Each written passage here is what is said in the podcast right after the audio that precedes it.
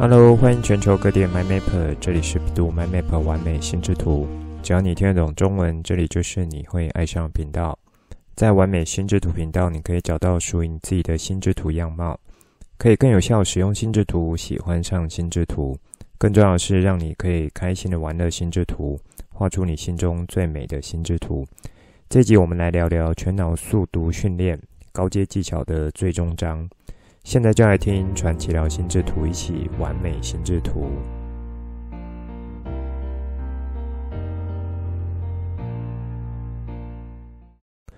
不知道有没有 MyMapper 们去试过 ChatGPT 了呢？上周节目播出之后，一位固定会听我 Podcast 的朋友和我聊 ChatGPT，也正好呢，就是上集有和大家聊东西。我这位朋友他是在资讯产业。以他的观察和理解，他认为目前 ChatGPT 可以带来的改变，或说可能会造成的一些破坏性，的确会是在目前一些职场的族群会受到影响。那是哪些族群呢？他认为说，目前在职场上，如果在这个工作方面是需要进行资料的收集，那收集之后，接着要把资料进行会诊。再把会诊之后的结果去做出报告，像这一类的工作样态或是任务，是会有部分被取代的可能性。那的确，这个技术的出世呢，让许多面向，只要有相关的面向，其实都已经开始有了一些讨论，而且是蛮多的讨论。那以学校面来说，或是从教育的领域来做观察，有一些学校老师他是会去禁止学生使用的。比如说，就有看到在香港几所大学，他所发出的声明是禁止学生去使用。同时呢，在台湾的几所大学的老师却是鼓励同学去使用，而且也鼓励这些学生去思考 AI 技术的进展和这个带来的应用。那对于我们人类在使用上面的影响会是什么？这其中还包含了伦理道德面向。我自己的角度呢，是保持开放的，因为在人类社会中，科技技术的演进是会持续的，不管你认同或不认同，人类的文明演进实际上也就是这样子的过程。许多在当代可能是有违反常理或是触犯禁忌的思想也好，那或是说技术也好，在当时是引起相当大的反对。随着时间的推移和演进之后，环境局势的改变，让原本不被认同或是认为不够好的，后来竟然也成为大家认为是对的，甚至还习以为常的事情。这个在历史上有太多太多这样的例子了。那当然，并非所有的技术发展初衷都是往好的方向去走，因此就会有不少是带有啊、这种会带来损伤的技术，不管是对人类的这个损伤，或是环境的损伤也好，如果是偏向这一类的呢，我个人就会比较持一点保留态度了。那么在节目中，我有提出过好几次，是非对错的本质会随着技术的进展而有所变化。这个是在美国，啊、应该是哈佛或是 MIT 学者他所做出来的研究。那在人类社会中，已经有许多的历史事件来验证的。这样子的更替呢，我指的是是非对错本质改变这样子的更替。简单讲就是浊是今非的意思，会因为科技进展，它更替的速度越来越快。应对这样子是非对错本质改变的方式，就是持续去保有思考的弹性。因为有思考的弹性，也就会带来韧性。那我想韧性这个名词呢，在这几年全球经历了疫情。也好，或是战争、通膨等等各种挑战，韧性应该会是在蛮多层面都是一个蛮重要的关键字了。如果你的心智图法功力有内化到一个程度，或者说还记得阶层思考技巧中几个联想技巧，那现在我就想来问问你，可不可以用韧性这个关键字当做中心主题，然后立即去想出十个。和它有相关的关系词或是关键字，那最后会是属于哪一种思考方式呢？聪明的 MyMapper，答对了，这就是水平思考的技巧。如果想出这十个关键字之后，要再继续做延伸，每一个关键字又可以再往下去发展。那在这时候呢，我如果要你去扣住几个方向，然后连同这个往下发展的思考一起来做啊、这个联想的话，那这就会是结合了垂直思考技巧，以及呢去使用到逻辑联想的方式，来去帮助你完成这一次的思考活动。好，那如果你是新加入的 MyMapper，或是还不太熟悉我刚刚讲的这些基础技巧或核心技巧使用的 MyMapper，建议你们是可以回头去听基础技巧的几个单集。那再拉回来聊一下 ChatGPT，因为后来呢，我自己有再去做一些理解，这个 AI 聊天机器人出来，为什么像 Google 这几个大咖会这样子的剉咧等，到底他们在担心或是害怕什么呢？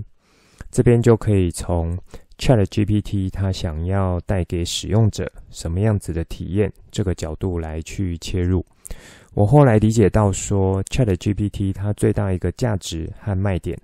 就是让使用者可以有相对无障碍式的体验。你可以想看看，相比于 Google 的搜寻体验，Google 虽然说是提供了许多查询的结果，而且还有排名，依照关键字的热度啦，或是说，呃，这个像有背后有买广告这样子的方式，然后来去做排名，去做一些推荐。但是，不知道 MyMapper 们有没有发现一件事情？就是我即使是利用 Google 查了一个想要问的事情，可是呢，Google 丢给我的却是上百页的资讯，是上百页哦。那一页可能就有二十笔甚至五十笔资讯，所以这样乘起来就是可能有上千条的资讯。结果变成我还要再去花时间比对和确认，说到底哪一个才是我真正想要的答案。那这件事情呢，在二十几年前，也就是 Google 刚推出搜寻浏览器那时候呢，那时候的网页霸主还是 IE，还有像更早的网景浏览器。那时候我印象丢个资料进 Google 之后，跑出来顶多三到五个 page，好，比较多的呢可能是十个 page 左右，其实是可以稍微花一点时间，是可以真的去把它浏览完毕的。我觉得一方面那时候对于这样子数位资讯的来源和取得是没有那么的多，以及没那么方便的，所以那时候其实会觉得说，哇，利用像 Google 这样子，呃，这种网页浏览器或是搜寻引擎去找到资料，其实是蛮好的。可是呢，到后来，就是呃，像现在你们的体验一样，你丢了一个关键字问 Google。跑出来的却是上百笔的资料，还有上百页的资料，怎么办？变成你还要花时间去做筛选。因此呢，我会相信有不少 m y m a p e r 们是不会去看超过到第二页的资料的，甚至可能第十笔以下的资料都不会再去看了，因为第一笔啊、就是第一页没有找到满意的结果的时候，就会觉得说，嗯，这可能是我下的关键字不太好。那这时候可能想再增加一点条件去做一些筛选，所以在以 Google 的搜寻体验来讲，或是说它背后的逻辑和演算法的概念，其实是要去基于这些网络关键字出现的频率和排名，把最有可能结果摆在前面。像这样子的一种概念呢，其实就是主宰了过去二十到三十年的搜寻的一个架构。背后呢，当然会是 Google 这间公司，他想要用这样子作为他的一个商业模式。那也就是呃，这还有从广告这个角度来切入的，它的广告利润可是非常大的。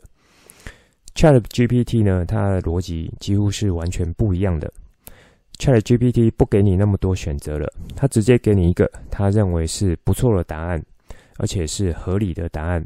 背后呢，它同样是有去呃这个网页的资讯或是网络的资讯去搜寻的。搜寻完之后，他以他自己的一套逻辑或是一套演算的方式来告诉你说，嗯，这个就是我想告诉你的答案。所以这样子呢，他把整段搜寻的体验做了提升，变成说你问他一个问题，他给你一个呃蛮明确的答案，会形成一个相对是无障碍式的体验。那我觉得这一点就是很重要的，因为现在资讯量实在太多了，大家某种程度是会变得有点焦虑，担心找的资料不够，或是说找到了之后呢，却有很多的资料还等着你去做筛选。这时候，如果有一个像专家的角色，或是说达人的角色，直接告诉你说不用选了，听我的就对了，那这就是 ChatGPT 想要带出来的效果。这有没有很像我们平时呢？可能会问一些朋友说：“哎，那个呃，这个甜点店有没有什么可以介绍的？你介绍一下。”不过呢，在呃这么多的项目中啊，我指的是像生活中有许许多多的领域或是项目，其实也不太可能去单问一个朋友。这时候你可能会是有 A 朋友，他可能是专门在呃甜点这边有一点研究，所以你可能就会特别去问他。那或是说，呃这个呃可能想看房子，那可能又有认识另一个比较专业的朋友，那可能也会特别去问他。好。那如果呢，这是呃，MyMapper 们也会采取的模式，我觉得这就是 ChatGPT 它想要带出来的另一层效果。以往呢，大家可能是不同事情会问到不同的人，好，或是不同的朋友，因为每一个朋友他厉害的地方是不太一样的。但是现在你只要问一个人，那就是 ChatGPT 聊天机器人，这样子不就是很方便了吗？当然了，事情是不会永远这么顺心如意的，因为虽然 ChatGPT 在这一层，它解决了大家想要无障碍式的体验这样子的问题，可是呢，不知道有没有 MyMapper 们去了解到，它背后的本质实际上也是去捞所有网络上所提供的资料，然后把这些资讯去整合出来，给出一个合乎逻辑的答案。但是在这背后有一个蛮吊诡的地方，就是如果 ChatGPT 去捞到垃圾的资讯比较多，那么它就是基于这样子垃圾资讯背后的逻辑，来当成是它的逻辑，然后基于这样逻辑去给出他觉得是合理的答案。那在在呃这个资讯领域呢，在比较早期其实是有一句话的，现在应该也是有不少人听到的，叫做 “garbage in, garbage out”。就是电脑它本身是没有什么呃真正去判断对错能力的，就是你给它错误的东西进去，它就算出错误的答案给你。我觉得这句话放在 ChatGPT 上面还是适用的，因为它是本身无法进行真正的一个判断，而是基于它所捞到的资讯，比如说它可能用比例的多寡，或是说工程师在设计某一项议题。的一个演算法判断，用这样基础下去做执行的，因此这就会回到说，如果机器人捞到了很多垃圾资讯，甚至是不好资讯的时候，那么它按照比例多寡来作为它逻辑基础的时候，很可能就会给出一般人难以理解的答案。好，所以呢，在前阵子 ChatGPT 爆红一阵子之后，也出现了不少这个聊天机器人。有一些失常的地方，比如说，呃，大家会看到，像呃，像是建议这个呃使用者呢，可以跟他老婆做离婚，或是说，在某一些可能呃有种族议题方面呢，他却是去做支持这种仇视这样子的角度。所以总归来讲，新科技，尤其呢是涉及到可能和人类的认知，或是从呃，这个知识或智慧领域这个角度的话，要真正能够做到很好的融入和人类去依赖使用的话，我认为是还有蛮长的路必须要走，背后也有涉及到道德伦理的一些问题，所以这也是目前在 ChatGPT 呃，它一些方面还有让人不够放心的地方。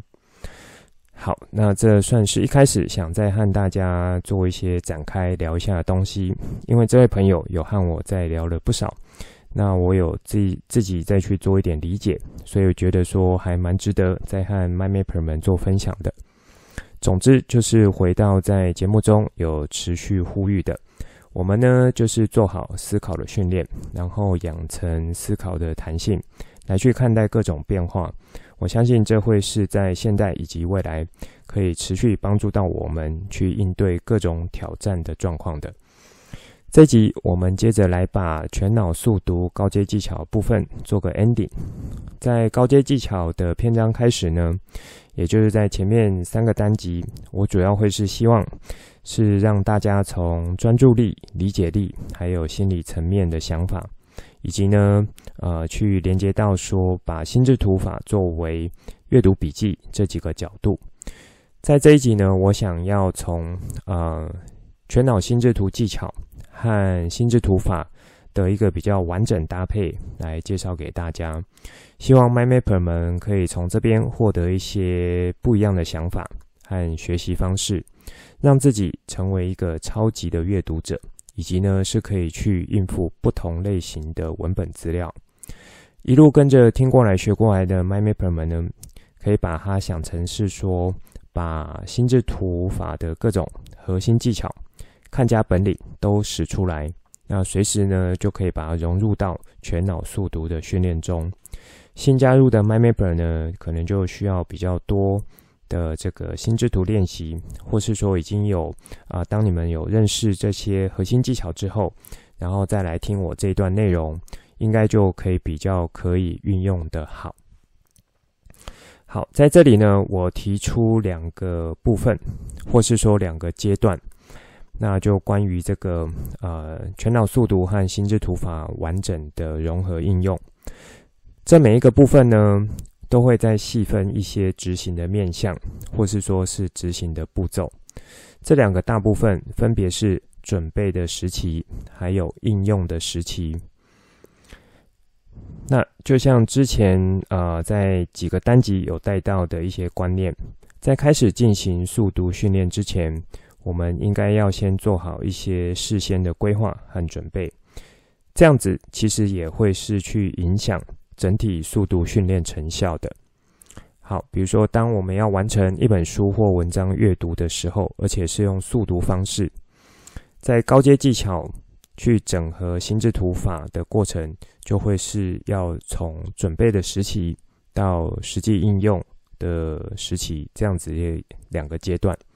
接下来我们一一来做展开。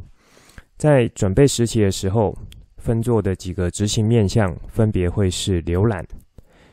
去规定阅读的时间和页数、制作心智图，那以及最后是呃产生阅读的目标和目的。这几个执行面向，MindMapper 们可以先望文生义一下，用你们可以理解的方式串联一下说，说这样子执行步骤的过程中呢。呃，会是什么？你们觉得是可以拿出来派得上用场的？你会怎么做的？好，有想到吗？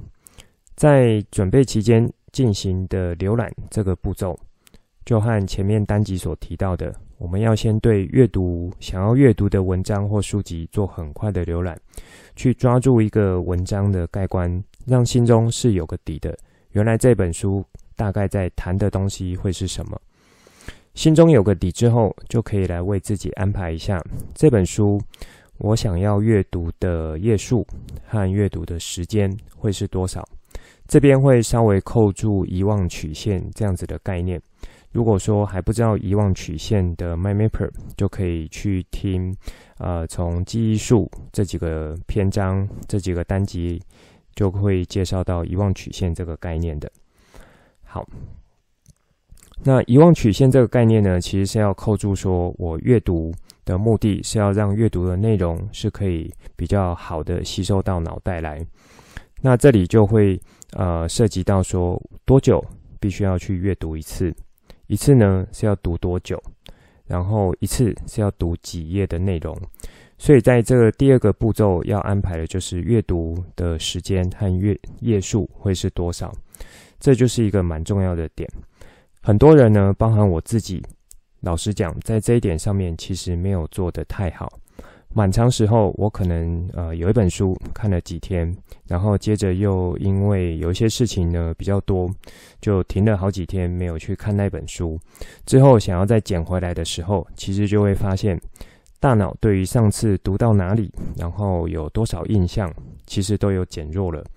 在当下，我自己就是有意识到说，原来我有呃，就是在遗忘曲线这件事情呢，是是真的有发生，而且是没有把这个呃点考虑进去我的这个整个阅读策略里面的。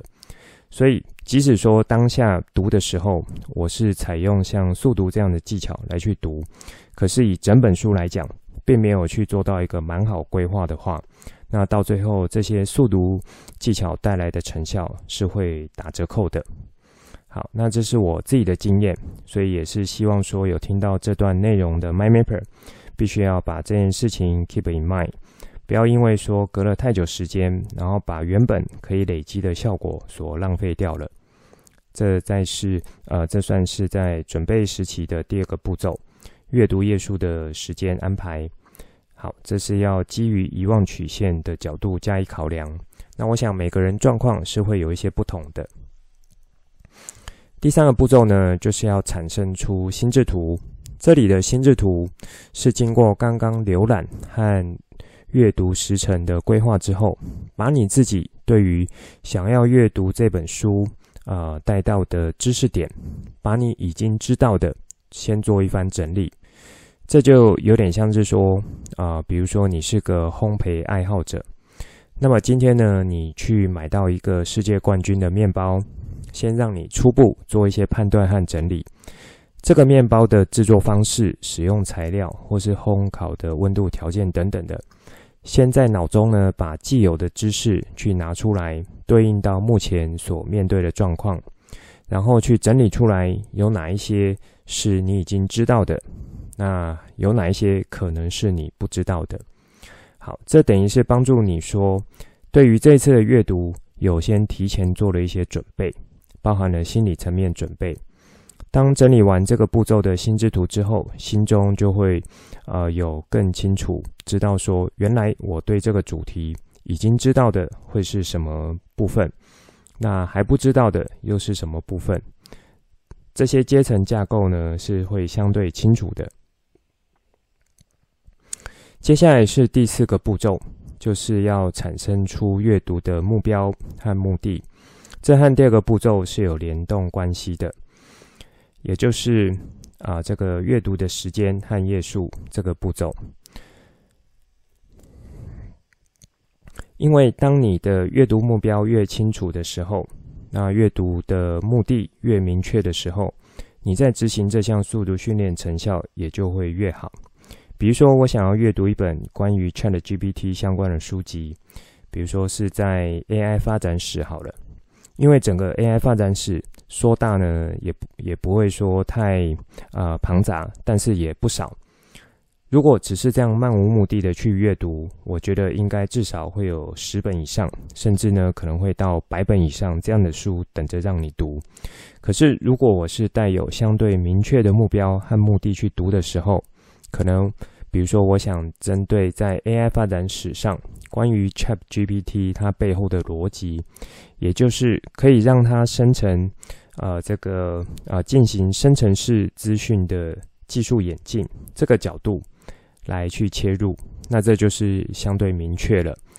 我想这样子相关的书籍应该就会大幅的去限缩在几本很重要的这种跟 AI 相关的书上面了。这有没有很像说我们在进行搜寻的过程，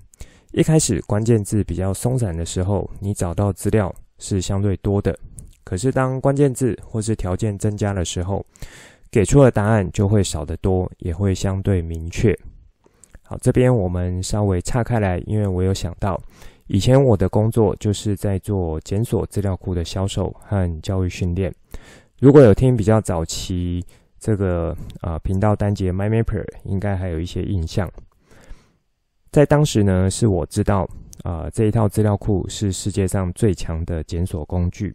比 Google 还要强，因为那是应用在学术研究领域的资料库。它背后的逻辑和资料正确性是有呃另外一种方式来做支撑的。那支撑的呢，就是靠人工索引建制，以及有累积了超过一百年的资料。我觉得这个都是那一套工具它非常强、有价值的一个原因。有兴趣的 MyMapper 就可以再去呃做一下了解。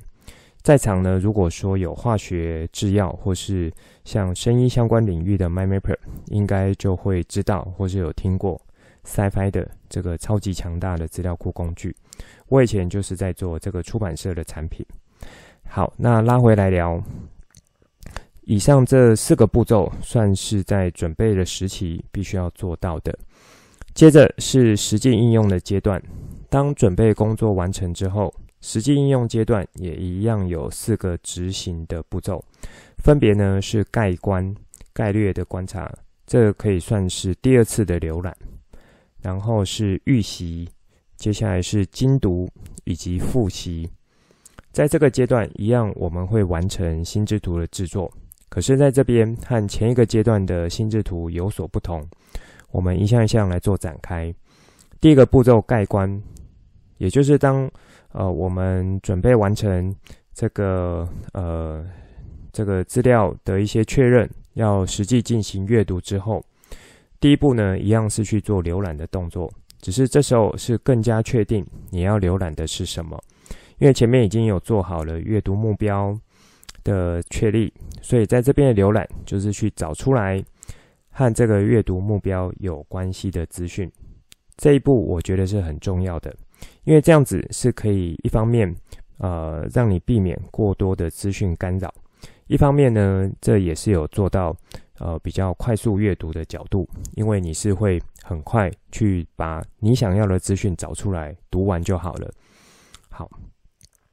也就是说，你是会先专注在你想要知道的资讯，你想要找出来的资讯上面，因此你就是很快的去做到浏览这些资讯，可能是落在哪几个章节。接着呢，把这些找到的资讯落点，用预习的角度，也就是第二个步骤。去帮助你去建立起来对这本书和文章的一个架构掌握，这步也是蛮关键的，因为在你心中有建立起一本书，那你想要读它的架构会是什么样子的时候呢？你在阅读的时候就会相对清楚，或是有脉络去完成阅读这项动作。通常呢，在每一段文章段落开头或是结尾部分。会有你想要的这些资讯，因此在这些地方去找找，利用预习的方式去帮助你建立预这些基础架构，我认为会是蛮事半功倍的做法。我自己目前在做阅读的时候呢，也多半会采用这样的方式。像之前我的小孩就问我说：“诶，爸比，你为什么在看书的时候总是一下子翻过来，一下子又翻过去？”我就说：“我现在是在确认。”我想看的资讯或是看的内容有没有在这些地方？先确定有的话，之后再呃回来慢慢的看。没有的话，我大概这一段就会跳过去了。好，那这算是在呃应用时期的第二个步骤。第三个步骤呢，就是精读。精读的意思是要在前面这个预习帮你把架构确立好之后。你就可以开始去这些地方持续的探索，然后把这几个地方去做呃更深入的阅读。这个步骤同时是要做心智图的绘制，等于是把你架构的东西还有掌握到的内容去做出一个心智图雏形。精读的时候呢，包含前面两个步骤，因为是比较用浏览的方式。所以难免呢会有漏掉的地方，这时候是可以依照需求，或是说心目中认定这种呃重要成分比例来决定说必须要花多少时间来去读。什么意思呢？就是因为在前面呃的这个概观和预习的时候，可能呢是有一些漏掉的。那你在精读的时候是要稍微慢一点，去比较深的阅读的。这时候就可以像，呃，我心中先去判定说，刚刚所浏览过的地方是不是有哪一些是真正我认为重要的，那我就在那边来去花多一点时间。那如果刚刚觉得呃有哪一部分觉得不是太重要的，那我就先还是暂时跳过就好了。好，这时候就可以把之前提到的心智图阅读笔记的做法，去透过自群阅读方式，然后帮助你在这一部分呢去做到速读的这个训练和成效。最后一个步骤是复习，复习阶段也是有把遗忘曲线概念包含进来。以及呢，是有一些第一次读还真的是不太好懂，或是还无法全面理解，难度比较高的地方，这时候我可以再利用复习的方式，把这些已经经过了精读，也做出了心智图的，可是，在某一些阶层内容还是不太清楚的部分，缺少部分，在这时候就可以像在这个阶段，把这些啊、内容去补起来。说到这里，有没有 MyMapper 们意识到说，心智图在这里的使用方式会变成像是一种动态的方式？这就很像我在完美心智图频道提供给大家的 Iowa 动态心智图，是会随着时间的演进，然后去增加的。因此，在啊、这个整个阅读过程的应用阶段呢，在最后复习这里，你就会像是说对阅书籍的了解程度，每一次都有越来越理解的时候，你就可以随时去增添你的资讯上去。随时增添资讯这项方便性呢，以我目前看起来，是心智图啊、拿来作为阅读笔记，是还有占有相对多的优势的。因为相对于传统笔记的条列方式呢，如果你要再回头去找当初是哪一个关键字，或是哪一个发想的起点，可能都是要一条一条去找的。心智图的话，因为有清楚的阶层架构和脉络，以及有一目了然的特性，因此后续要进行内容增加的时候，都会是非常的容易的。尤其如果你会使用软体来进行心智图的制作，就更容易去达成这项目的了。好，那这算是在实际应用阶段的四个步骤。综合以上介绍，其实是可以发现说，在一开始准备阶段，我们会产出一个心智图；实际应用阶段也会产出一个心智图。这两个心智图的功用其实是不一样的。第一个算是帮助我们把既有的东西做出来整理，看看目前知道东西和范围到哪里。第二个呢是把接收的新知识、新资讯整理出来。因此，当你有利用这个整合的方式进行全脑速读训练的话，你会在每一次的训练结束至少产出两张心智图，一张是你已经知道的，一张是你新知道的。这两张也就等同于把你的知识架构做了一次整理和翻新，所以呢，我认为在全脑速读训练的终极目标，就是把心智图法内化之后，以这样子的思考模式和架构，透过速读的方式，把新知识和新资讯去逐步建立起属于自己的一个知识档案系统。目前在市面上其实有不少关于阅读技巧的书籍，我其实也会蛮推荐 MyMapper 们去看的。像最近我有在看和阅读相关的书呢，是国内在推阅读素养的大师黄国珍老师的书。他这本书的书名是《探究式阅读》，我还没有看完，但是在看的过程中，觉得有刷新了一些以前的观念和想法。我觉得这本书，呃，以这个角度来讲，就会是蛮值得的。之后有机会再和大家分享我读这本书的经验和想法。我觉得呢，不同学家或是派别的阅读方式和阅读的切入点，当你在看到一个程度之后，应该是可以在心中去逐渐有一些明确的架构出来。这个架构如果是依照这些书籍介绍的，我觉得是蛮不错的。但是如果呢，是可以因地制宜，因为自己的需求，加上这些阅读知识内容的建构，慢慢的和自己知识系统融合，去发展出一套属于自己的阅读方式，或是阅读技巧的话，我认为这样子会是更棒的。这也算是我觉得、呃，就是在阅读上面是可以去做到的一项终极目标。每一个人呢，他对事物看待角度或是处理事物方式，本来就会有不同。如果硬要每一个人去彻底执行，比如说某一个大师他的一个方法，我觉得那都是会有一点痛苦的。反而呢，是可以去抓到这些专家达人的精神和精髓，然后去试着融入到自己的呃这个知识系统也好，或是日常的思考活动中也好。我觉得那个才可以是真正跟着你一辈子的东西。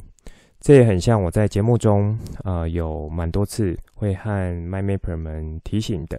心智图法的规则和原原则是不会太难，难的是你可不可以把它用得好，或是用出来。那每一个人面对状况和环境是不太一样的，处理事情方式也不太一样，所以如果硬要说把我觉得很好用的招式，拿到你们自己的情境下使用，有可能是会用的一些、呃，用的卡卡的。那反而呢，是透过这种核心精神的带领，然后每个人去融入到你们自己的日常活动中。这个融入的意思就是可以因人而异、因地制宜去做一些微调，让这样子的思考工具可以更加为你所用，更好的帮助到你。我觉得这才是心智图法可以发挥出来的最好效果，你说是吗？好，那最后就是在这一周 RUR 呃心智图的这个延伸枝干更新，因为我这周有蛮多其他工作还没有完成，所以时间上是有点来不及的。那下一周呢，我再去做更新给大家。祝福呢，所有 MyMapper 可以在经过全脑速读这几个。单集的学习之后，都可以逐渐成为自己心目中理想的超级阅读者。好，以上就是这一集想给大家内容。最后帮大家整理一下这一集的重点。一开始再和大家聊一下 ChatGPT，我从它带来给使用者无障碍式的体验这个角度切入。因为相比 Google 搜寻的话，虽然 Google 很强大，可是，在资讯量越来越泛滥的现代。大家需要的或许是有个人可以直接告诉你答案就好，而且是经过思思考以及整理过的资料所产生出的答案。这个我认为是 ChatGPT 想要带来创新的角度。但是回归到它目前在技术上或是底层逻辑的面向呢，我觉得这些背后资讯的截取仍然有一定程度的风险，因此。啊、呃，我就是持续的呼吁说，保持思考弹性，以及培养出来思考的韧性，来看待这些伴随着我们呃一起演进的技术进展。这一集呢是全脑速读高阶技巧篇的最终章。那我想从整合度更高的操作方式来带大家认识全脑速读和心智图法的一个配合，可以怎么来进进行。我分作两个部分，也可以说是两个阶段，各自呢有四个执行面向或是执行步骤。两个阶段分别是准备的时期，还有应用的时候。各自执行的步骤呢，就是在准备期会是浏览，然后规定阅读时间和页数，产生第一张的心智图，建立阅读的目标和目的。接下来是应用的时期。应用时期会有盖棺，也就是第二次的浏览，进行预习，帮你去抓到基本的架构，以及做精读。那在这步骤呢，去产生出第二张的呃心智图。最后就是复习，去尽可能把呃还不知道或是说比较难理解的部分，在这个步骤持续的建立起来。那在这整套过程中呢，是会产生两张不同内容和目的的心智图，分别让你有已知的部分以及新知的部分。我认为这会是在进行速读训练时候，啊、尤其是在高阶技巧这个层级呢，帮助到你的一个蛮实际的面向。再来就是全脑速读训练终极目标，我认为就是把心智图法内化。以这样的思考模式和架构，去透过速读方式，把新知识和新资讯去逐步的建立起属于自己的知识档案系统。所以这边也鼓励 MyMapper 们可以去看一些阅读相关的书籍，让这些大师来帮助我们做更有效的阅读能力养成。最后呢，就是在 iOA 动态心智图这周呢，因为有比较多工作任务，所以没有做更新。下周我们再来更新一下。这一集的内容就先说到这里，之后再跟大家聊更多我对心智图的认识所产生的经验和想法来跟你分享。带你一起重新认识心智图，一起喜欢上心智图。希望你会喜欢今天的节目。本节目是由百度 My Map 完美心智图制播，我是传奇，也可以叫我 Coach。欢迎你听了之后有什么新的想法与角度，可以跟我互动，画出心智图或是留言来跟我分享。节目当中附上官网、脸书还有赖社群资料，以及这一集我想和你分享的心智图作品。欢迎随时透过这些地方来和我做互动。如果你也喜欢这个频道，觉得我分享内容对你有帮助，也觉得对你亲朋好友有帮助，记得帮我订阅、给爱心，把这个频道分享出去，邀请他们一起来享受心智图的美好。我们下次见，拜拜。